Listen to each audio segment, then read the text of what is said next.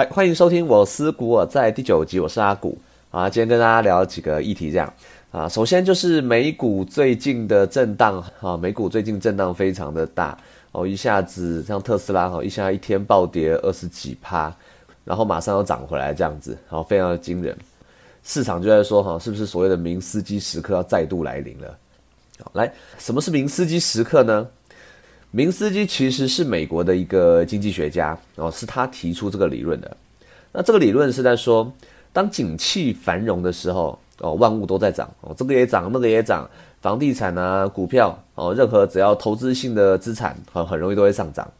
所以，如果原本你花十万块的买一个东西哦，可能一下子就涨到十五万哦，或者二十万，反正就是涨很快哦。那投资的人看到自己买的东西有上涨哦，那就是见猎欣喜我，就想要再追。啊，可能要追，手上没那么多现金，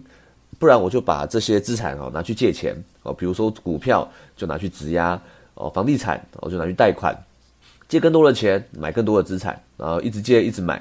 一直买到最后，可能手上的现金可能都完全不够了，开始想说啊，那我想要开始出脱资产，哦，想要收手了。可是市场上大部分的人也开始都出现这种的意愿。当你想开始收手的时候，市场上想接股票的人或者想接你这些资产的人就少了嘛，就只能说他降价求售。那我降价，你也降价，大家都在降价，搞到最后，原本一些吹出来的资产泡沫全面又崩坏了，又跌回起点，然后最后就造成消费的紧缩，哈，投资又紧缩，那最后就影响到实体的经济的衰退。那这就是所谓的明斯基时刻。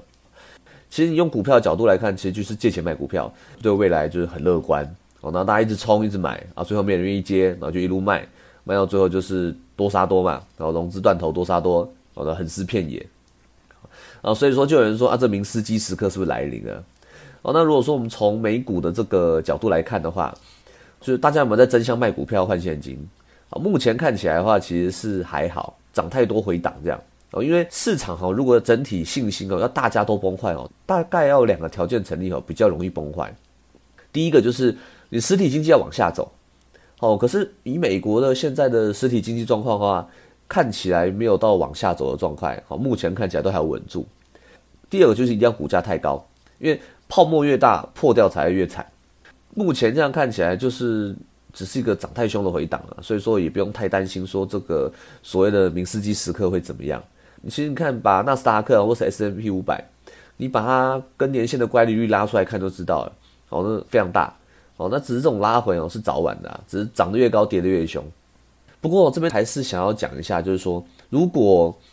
认为涨高未来会跌而去放空的话，其实是很危险的，因为你要知道，就是股票一直涨涨很高，哦，你这时候去摸头是很容易受伤的，哦，加上你要做空的话，也是要开一些杠杆。所以趁股票多头觉得股价太贵去做空是一件蛮危险的事。好，如果真的想做，那不如你跌下来反弹之后，然后再去找空点。好，这可能会比较安全的。明斯基时刻大概就是这样。好，没有什么特别好讲的啊，只是说当然新闻出现这名词，想说就大概讲一下这样。那再来，我们那我们就回来看看台湾。哦，台湾最近的新闻最大的新闻应该就是 Chromebook 的大缺货了。广达、宏基啊，哈，联发科这样都出来说，哦，这个真的是。从来有没有缺货缺的这么严重的哦，讲到这些公司都要起飞了一样，好，那我们就冷静看一下哈，看这 Chromebook 到底什么东西。好，首先 Chromebook 这个东西哦，它其实就是一个比较便宜的笔电，好，那是主要做学习功用。那这个东西嘞，它在二零一八年它就推出了，哦，但那个时候推出了并没有大卖。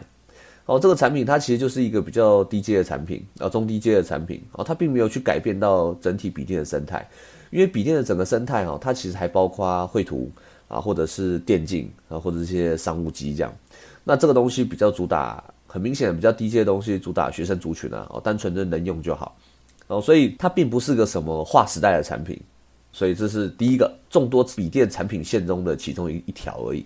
然后第二，那因为它很便宜哦，所以说有便宜的东西，它就会有市场的基本盘嘛。那有基本盘，你量就比较容易出来。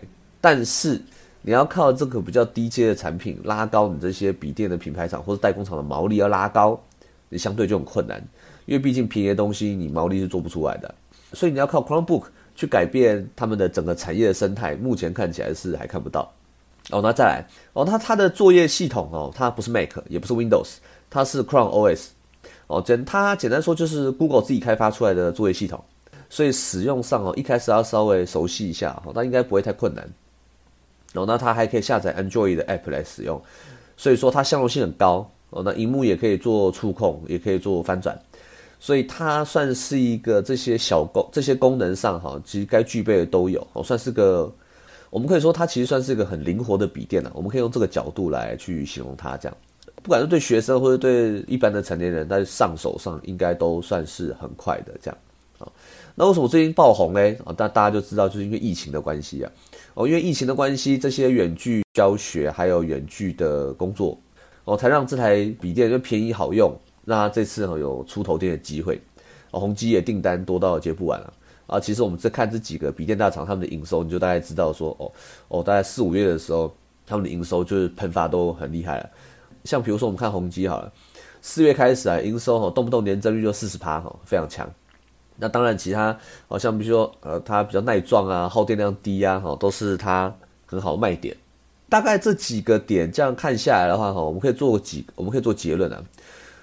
我们不能说这个产品是一个划时代的英雄啊，因为他说穿了，它就只是一台笔电而已，比较低阶这样子。那因为疫情的关系啊，我们就说时势造英雄。哦，全球对于这个需求都有非常大，而且看起来的话会是维持蛮长一段时间的，然后让这台笔电有机会这样子崭露头角。哦，那但是这台笔电其实原本就卖的不差了，哦，本来就卖的不差了，因为它价格便宜，还是它的基本盘，但并不是说这台笔电有什么惊人之举啊。而且在看新闻的话，大概又是以远距教学为成长的主力方向。诶，学校念书嘛，毕竟还有学期制，所以说至少一个半年的成长，看起来应该是没有什么问题的。哦，至少学校跟学生都买的差不多的话，哈，大概就会知道哦。而且学校跟学生大概使用了一段时间之后，也会看看这个远距教学真正的成效如何。这样，那至于这个东西有没有办法变成长期稳定，而且是有获利的收入的话，比较明显的重点哈是，第一，它这个东西的产品毛利不高，所以你要去改变企业，呃，你要改变市场对这个企业的本一比评价，相对的会比较困难。哦，所以至少可以预测说，呃，它在毛利跟盈利没有办法到明确的提升之下，在营收是会有一定程度的贡献。好，那看起来应该还是不错。哦，但是我其实今天这边好想讲的是，这个远距教学之后的成效会如何，其实才是核心的重点。因为远距教学其实喊了非常非常多年，那一直没有真实的成效。其实重点并不是所谓的教学内容的问题。因为教学师资，我相信大家都很专业，大家都很厉害，每每个老师其实都很专业。但是当学生在做远距学习的时候，效果一定会打折扣的，因为很自然嘛，老师又没有在盯，老师透过电脑荧幕跟学生做沟通互动。那你可以去想，学生光是坐在学校的教室都很容易分心、打瞌睡，或是不太管老师在干嘛了。那更何况是学生自己在家或是别的地方，透过这个远距的方式去做教学。学习的效果一定是打折的，这不用想。这样子的话，这个远距教学有没有办法长长久久的维持下去？这就是一个很大的问号。那第二个，当学生不用去学校，哦，可能在家，哈，或者是说跟在爸妈旁边，其实有一个更大的烦恼是，是家长的烦恼，因为小朋友没有人可以专心照顾他，这样家长自己的负担不就更大吗？哦，因为有的时候你把小孩丢去学校。大家都也可以看，大家其实在网络上最近都可以看到嘛，哈，很多家长哈，就是啊，暑假结束，学校终于开学，可以把小孩送回学校了，家长终于可以不用再就是哦，每天这样劳心劳力的带小孩这样，或者说你看，如果说小朋友在家里，那小朋友会不会到处乱跑？所以学校其实除了在教学以外，其实他还有负责到一部分的托育的概念了。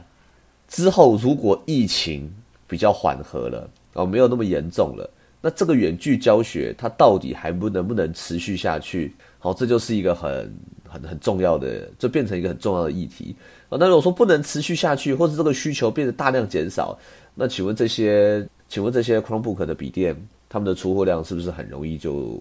会被下修了？台湾自己有一家公司在做，像三倍德，然后三倍德就是台湾做远距教学的龙头。三倍德大家可能比较没听过，它一般在坊间名称叫做升学王。如果家里有小朋友的家长，可能多多少少就听过了哦，因为他从国小、国中、高中哦，所有的远距教学的课程他都有。可是它的内容其实就是把学校老师上课的课程用录影的方式录下来，哦，然后再卖给家长哦，可能是一个账号哦，或者一个平板，可能就给你一个账号，你回家自己用电脑看，或者一台简单的笔电哦，让你自己在家可以看这样。然后这其实就是一种最原始的远距教学，其实就是跟你在家看 YouTube 的道理是一样的。它这个东西要成功还算蛮困难的，你可以看它股价也是一路掉。远距教学核心的内容还是说，老师在透过电脑在远端跟学生互动，到底有没有办法抓到学生的心了？哦，但只是说这东西还是很，这其实在在考验啊老师教学的功力啊。但是目前看起来这个东西还是相对的困难哦，尤其在疫情之后结束，这个远距教学热潮哈，很有可能就就冷下来这样子，因为毕竟这个 Chromebook 它的核心。还毕竟也只是就是一台笔电这样子，还目前还没有办法提供说更多的互动内容。但日后如果五 G 出来，网络流量会更顺畅，除了单纯的触控荧幕跟这些键盘的互动，如果还可以有更多的互动的话，也有可能远距教学那个时候才比较有容易更有更大的爆发这样子。OK，好，这大概就是 Chromebook 目前简单的一个呃一个结论。好，营收会起来，毛利应该看起来比较困难。呃，股价走一波。哦，应该是可以。那如果说对我自己的话，我可能大概就是股价走一波有赚，那就走。哦，那如果摆长期的话，可能看起来目前还没有看到真正长期的大诱因这样子。好，那再来我们就回到我们自己台湾的台股。呃，今天二零二零年九月十一号啊，新闻标题啊，我们的投资界大佬郭功课有在新闻有个标题哦，台积电不攻，指数难再创新高。哦，讲的其实一点都没错了哈。台积电大盘全值哦，占了大概将近三十趴，哦，全值非常非常的重。那第二名的话是红海哦，就只剩下二点八趴。第三名我们的发哥联发科哦，占了二点三趴。第四名就是我们的中华电信哦，占二点二趴。第五名就台塑化哦，占两趴。第六名之后啊，就是一趴多一趴多了。哦，所以你看，光台积电一家哈，就独占三十趴，哈，是非常可怕的数字。哦，大家可以发现哈，就是我在讲 podcast 的时候，其实我会三不五时候一直提到一些数据，因为我是其实我个人其实算是蛮数据派的，有些新闻讲，但是可能就是我会比较重视说它背后的数字的理论跟数字的依据到底足不足够。哦，那这是我比较重视的地方。哦，那今天九月十一号了，所有公司的营收也全部开出来了。哦，那既然台积电这么重要，那季报没得看嘛，那我们就看它的营收。八月营收哦，台积电开奖是一千两百二十八亿，哦，年增率十五趴，哦，看起来还在成长，非常厉害，哦，但是七月份其实年增是二十五趴，六月份的年增是四十趴，哦，所所以说我们这个八月份年增才十五趴，哦，看起来算是成长稍有停滞，但还是猛啦，哦，不太需要担心会不会暴跌崩盘之类的，台积电基本面都算有撑住，啊，真如果要暴跌的话，那就是给机会加码了。哦，那台积电看起来还是长多哦，不用担心哦。以台积电每一年这么高的资本支出哦，手上的订单都非常满，在增材的部分目前看起来也都很不错哦。只要逢回档加码就买就对。哦，长报的话都不会太差。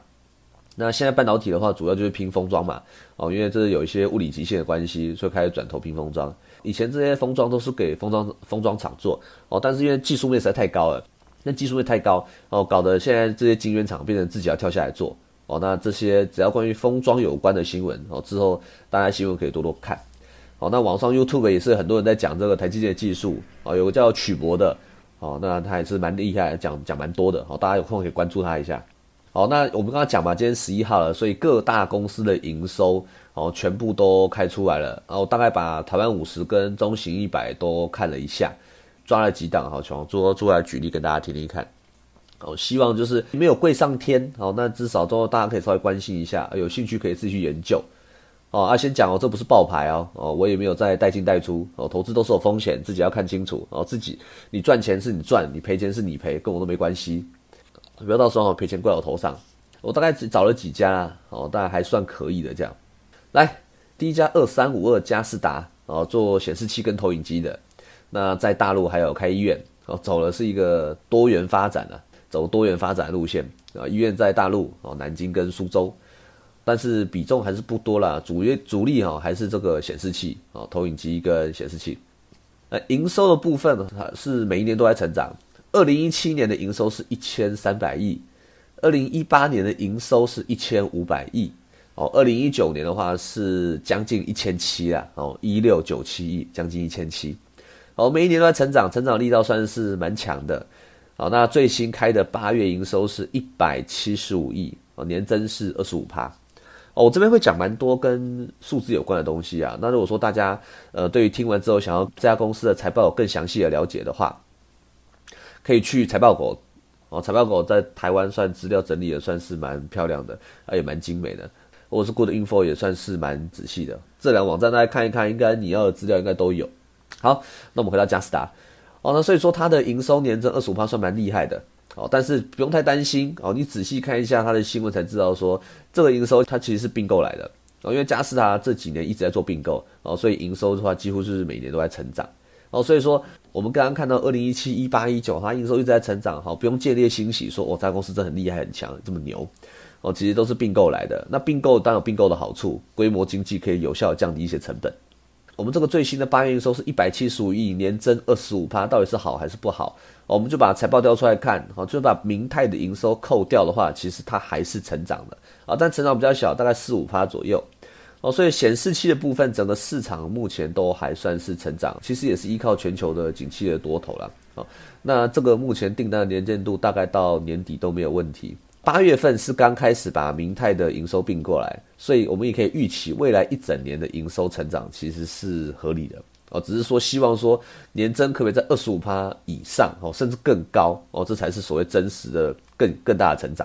好，那如果说你营收没有到很高的话，其实就只是明泰的并购营收数字进来而已，那相对的亮点就没有那么大哦。所以你在看企业的营收，自己一定要想看清楚它的资料。这样好，那转过头来我们看一下它的毛利跟盈利。哦，毛利率十三趴，盈利营业利率是三趴，哦，赚钱赚得非常非常辛苦，哦，毛三到四啊。长期来看，这家公司至少，哦，它从二零零八年之后，其实它就一路在成长，哦，虽然成长的非常非常慢，呃，一点二、一点三、一点五，慢慢慢走到现在，终于走到三趴了，哦，虽然非常缓慢，哦，但是至少都还有撑住了，哦，中间你看经历过这些欧债风暴啊，哦，红色供应链，哦，中美贸易战等等的。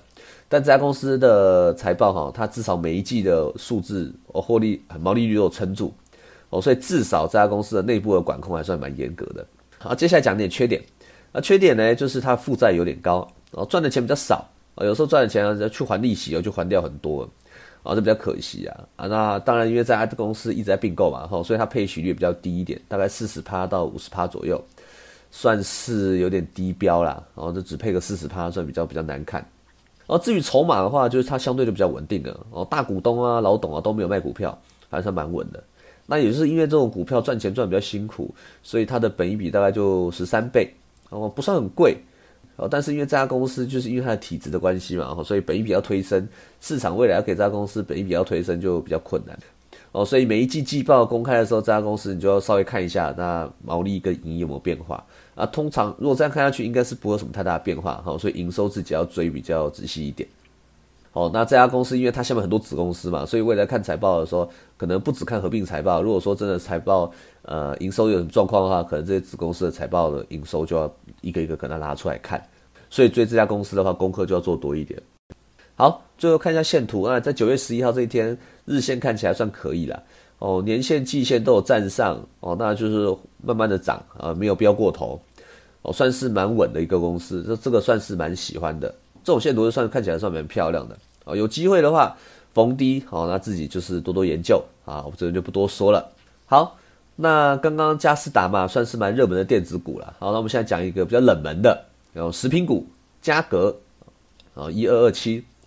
那嘉格嘞，它就是卖奶粉的，啊，有卖小朋友的，有卖大人的，啊，那顺便还要卖一点那个氧气人参基金。哦，那主要市场就卖台湾、卖中国啊。那品牌的话，就还蛮多人知道的。还有另外卖个品牌的油，要卖油，得意的一天葵花油，哦，就它了。好，那这个得意的一天，当年在那个食安风暴的时候，哈，还被食药署冲康了一下。但是到现在，得意的一天还是卖得很好。好，那在价格哈，自己在品质上啊，自己把关的还算蛮扎实的。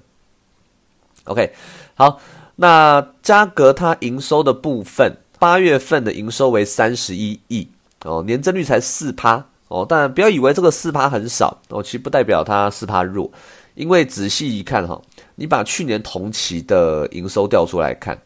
去年同期营收的年增率可是高达三十六趴哦，非常非常高哦，所以今年的四趴其实是因为去年的基期太高哦，才导致说这个数字没有很强大。那没关系，那我们如果保守一点来看好了，即便它的成长力道减弱，哦，价格目前的价格其实还算是不贵了，哦，因为你再搭配它的毛利率跟盈利率来看的话，都算是蛮稳定的。那整体的财报看起来非常健康哦，也没什么欠债哦，没呃公司也算单纯。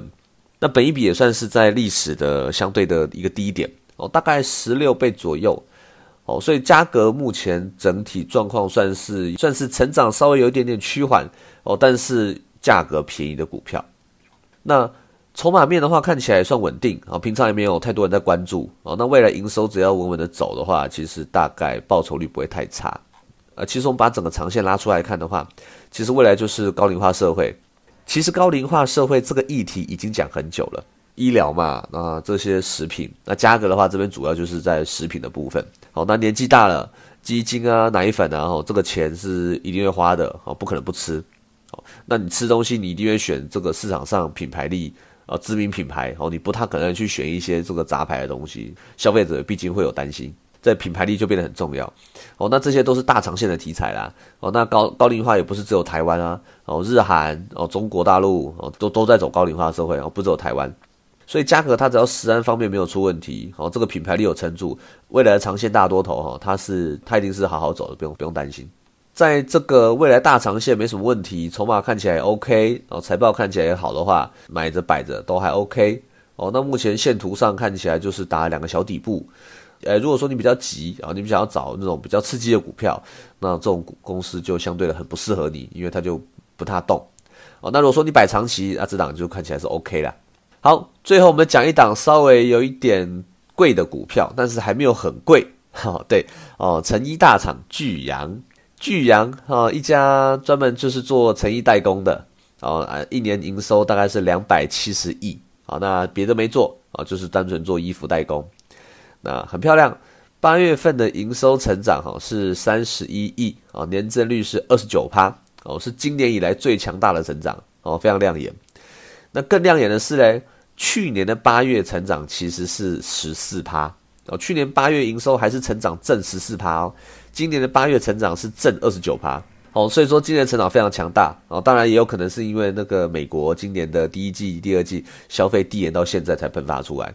它还是很有亮点哦。那它的市场很大一部分是做美国的，那美国现在消费力倒是没有什么太大的问题哦，所以未来的成长动能哈，应该都还算是可以继续维持下去。所以未来的成长动能应该都还可以继续维持下去，这样子。好，营收看完，我们来看毛利率跟营业利率也都没什么问题，不过就是代工业啦，毛利就二十趴，营业利率十趴哦，看起来不会很高哦，但至少比台湾很多的毛三到四好很多了。哦，那长天看起来都很稳定，好，也不用太担心。技术面看起来最近就有一点小回档，好，跌破了月线，虽然有一点丑，但是整个中长线的多头格局都还在，好，还没有破，啊，不用烦恼。好，最后我要讲的这支的重点来了，啊，因为这支的重点就是它的筹码。这张股票的大股东，哈，从今年的五月，啊，就一直开始买股票了，六五月买，六月买，七月买，八月买，到现在九月还在买。你要知道，这张股票的股价可是一百多块哦，哈，买一张十几万的哦，不是那种五块十块的鸡蛋水饺股。那大股东是一直哈使劲的买，每个月都在买，每个礼拜都在买，哦，所以大股东愿意这样一直认真加码，哈，算是蛮少见的。刚好这家公司的融资也没有起来，哦，那刚好这家公司的融资也没有起来，所以这档公司在筹码部分哦算是蛮优秀的。那可惜的是。大股东一直买嘛，那是最大的缺点就是它股价是有一点偏贵了。好，你把它历史本一比拉出来看啊，本一比最高的话是历史本一比最高，差不多在三十倍左右；最低的话差不多在十三倍。哦，那现在的基本一比价格其实才二十二倍左右啊，所以说现在其实价格算是一个比较中性、中性的价格，诶，不敢说它是现在有没有在便宜的状况。啊，所以这算是有一点中中的了，呃，所以说这档股票算是整个基本面都不错哦，营收也都有出来啊，整个公司的管理也都不错，整个公司对获利的状况也都有掌控的不错。那缺点就是价格有点中中的，有点偏贵一点，这样的二十二倍二十二倍本一比。如果这张股票有回档，呃价格越来越便宜的话，哦，那它就是一个不错的考虑的标的之一了，哦，就可以考虑好好来研究研究。我大概就选了几家公司出来跟大家分享了，哦，不敢说分析啊，啊，就是从几个面向哦去看看这些公司他们的状况是如何。这些资料也全部都是在网络上都可以，每个人都可以找到的免费的资料，哦，也不是用靠什么内线。哦，那大家在这个八月，所以大家在八月营收开出来的话，哈，也可以自己去找一些你自己有兴趣的公司，自己有兴趣的股票。哦，自己手上的股票，这个股票见减哈，是自己一定要一定要实实在在做的。那现在七月营收公布，八月营收公布，在一个月之后，如果九月营收公布的话，哈，自己在毛利率跟盈利率的推算就要该去推算出来。哦，不需要等公司的。其实不需要等公司呃财报公布，你自己心里就要有个底了。好，这个就是很重要的事情。大家可以继续找说营收成长的公司怎么去看待。那好，大概就是这样了。好，那接下来也很快遇到周末了。哦周末就是呃周末绝对不是说没什么事做，周末就是你自己哈趁这个呃营收公布的时候，把一些公司找一找、挑一挑、看一看。好，那有没有什么机会？哦，可以自己再去寻找哦，因为我只是随便选个三家公司，就还算可以啦。乍看之下还算可以哦，当然还有很多公营收成长的公司哦，像我们刚刚讲的呃 NB 概念股哦，那那应该几乎每家公司的营收都不会太差哦，那只是说毛利就可能可惜了一点这样子哦，那或是从别的角度你也可以自己去看好，那假日就是要赶快多做点功课这样。OK，好，那这节的分享就到这边啊，我们下次再见，拜拜。